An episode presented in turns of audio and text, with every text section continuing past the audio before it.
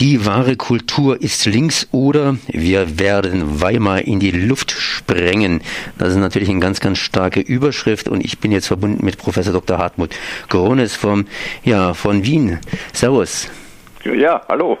Ja, starke, starke, starke, starke Überschrift gewählt. Natürlich eine Überschrift, die mich irgendwie neugierig gemacht hat. Und wie ich sage, da will ich noch ein bisschen nachhaken. Wahre Kunst ist links und wir werden Weimar in die Luft sprengen. Der letzte Teil klingt ein bisschen anarchistisch, weil denen unterstellt man immer, dass sie so ein bisschen gewalttätig sind. Aber stimmt ja eigentlich auch wiederum nicht. Und es geht hier um eine Veranstaltungsreihe, die an der Uni läuft. Und zwar Samstag Uni hier in Freiburg, Zwischenkriegszeit vom Kaiserreich zur Weimarer Republik. Und da ist die wahre Kultur links. Hallo? Ja, ja. Ja, ja, ja. Ich widerspreche Sie. noch nicht. okay. Sie widersprechen noch nicht. Nein.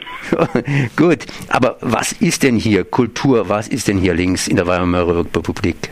Naja, es war ja so, dass sehr viele Menschen, vor allem aber auch Künstler, äh, mit dem Beginn der Weimarer Republik sehr unzufrieden waren, weil ja die alten Eliten, sprich Adelige, Generäle und alte Kapitalisten nach wie vor das Leben beherrschten und eben die Republik in der Hand hatten, während die, wie man, wie man es sah, die wahre Demokratie, das also wirklich das Volk zu bestimmen hat, nicht eintrat. Und das hat sich natürlich auch in der Kunst wieder gespiegelt, in den Sujets, in den anklagenden Sujets.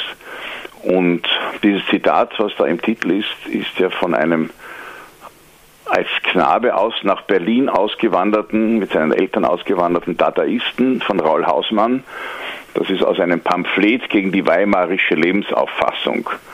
Und da wird sehr gewettert gegen die Hochkultur, die sich nur an Goethe und Schiller misst, aber keine Kultur für das breite Volk ist. Daher dieser Titel. Die Weimarer Republik, die war ja natürlich auch geprägt von Umbrüchen, haben Sie schon gesagt. Das heißt Inflation, natürlich auch eine neue Verfassung, äh, Verlust von Gebieten haben die Eliten natürlich bedauert. Ähm, inwiefern hat sich das Ganze jetzt hineingespielt? Also ich meine, diese ganzen gesellschaftlichen Umbrüche, diese ganzen Massenbewegungen, die dann hier entstanden sind und was hat da links gemacht? Na, es war ja so, dass auch das, die Sozialdemokratie gespalten war zwischen einer gemäßigten und einer sehr linken, fast oder ganz kommunistischen. Und dass die linke Gruppe, die also um Karl Liebknecht und Rosa Luxemburg, dass die natürlich viel mehr den Staat verändern wollten von Grund auf, als dann tatsächlich die Regierung und die eben auch unter gemäßigten Sozialdemokraten stehende Regierung Scheidemann zum Beispiel, der dann übrigens zurückgetreten ist, weil er den Versailler Vertrag nicht unterschreiben wollte. Also es war nicht so, dass jetzt die Gebietsabtrennungen jetzt von den Linken gut geheißen worden wären. Aber es ging eher darum, dass das soziale Elend immer gestiegen ist und Sie haben selber schon gesagt, Inflation und dass tatsächlich Leute verhungert sind und die Reichen natürlich trotzdem noch reicher geworden sind und die Arbeitslosigkeit enorm hoch war und natürlich eigentlich aus Rationalisierungsgründen, wie es so schön hieß.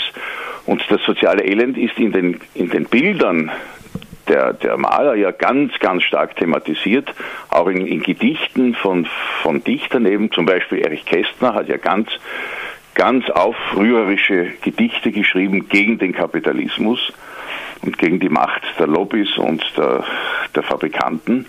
Und in der Musik natürlich, denken Sie an Hans Eisler oder Kurt Weil, ist ja auch genau die Hochkultur, die ja sich nur die reichen Leuchter leisten konnten, angegriffen worden mit einer quasi breiten Kultur für die unteren Schichten. Denken Sie an die Drei-Groschen-Oper zum Beispiel.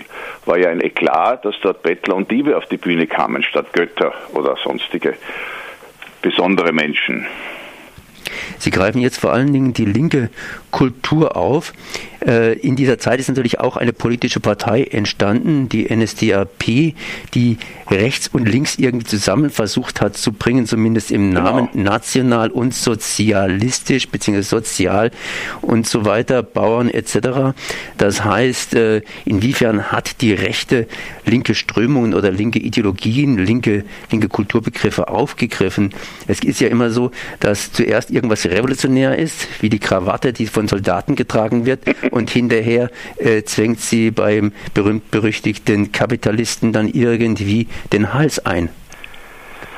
Nein, dass die, die Nazis sich dieses, dieser Stimmung gegen das Kapital bemächtigt haben, ist ja klar. Sie hießen ja nicht von ungefähr Nationalsozialisten. Sie haben sich auch der Stimmung gegen den Versailler Vertrag bemächtigt. Das heißt, die haben natürlich dem Volk aufs Maul geschaut, wenn man, wie man so sagt, haben aber de facto, und das wissen wir ja, dann de, wirklich keine Demokratie gelebt, sondern äh, haben vorgegeben, dass sie für die Arbeiter und für das breite Volk sind, waren es zunächst ein bisschen auch, weil sie ja die Arbeitslosigkeit doch stark beseitigt haben, aber wie wir alle wissen, ja um den Krieg zu schüren. Das heißt, sie haben sich linker Ideen bemächtigt, waren aber dann absolut keine Demokraten.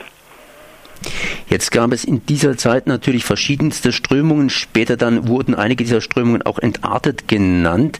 Kam das auch aus dem linken Spektrum heraus, dass man da nicht nur Übernahmen gemacht hat aus dem Ausland, sondern sich auch was in Deutschland entwickelt hat? Also entartet wurde ja von den Nationalsozialisten primär eine Kunst, die jetzt keine Themen wie Vaterlandsliebe, Heimat, heile Familie, intakte Welt ähm, sich dieser Themen angenommen hat, beziehungsweise natürlich von vornherein alles, was jüdisch war, war entartet, egal wie die Künstler dann tatsächlich waren. Das war allerdings etwas, was durchaus konservative Kreise ähnlich gesehen haben, dass also genau die Kultur, von der ich sprechen werde am Samstag, auch nicht Nazis, aber eben Großbürger und, und, und rechte Bürger auch verteufelt haben als mindere Kultur und als Kultur von quasi äh, Nicht-Künstlern, die da eigentlich nur Scharlatane sind. Also das ist nicht so weit voneinander weg gewesen, das Verachten von einer gewissen eben Nicht-Hochkultur und das dann entartet nennen. Nach dem Krieg wurden gewisse Kunstsachen wieder aufgegriffen bzw. haben überlebt. Drei Groschenoper zum Beispiel. Was sagt uns die Kultur links hier aus der Weimarer Republik noch heute? Na, erstens ist es eine tolle Musik, das kann man einfach auch so einmal sagen. Dann war es natürlich die Art des Singens, die sich von der, man kann durchaus sagen, unnatürlichen, gekünstelten äh, Opernsingerei ganz stark abgehoben hat, eben durch Moritaten auch volkstümliches Singen beeinflusst, einfach ein Singen auf die Bühne gebracht hat, dass jedem Menschen, der einfach nur so singt, viel näher stand als die, die Diva in der Oper.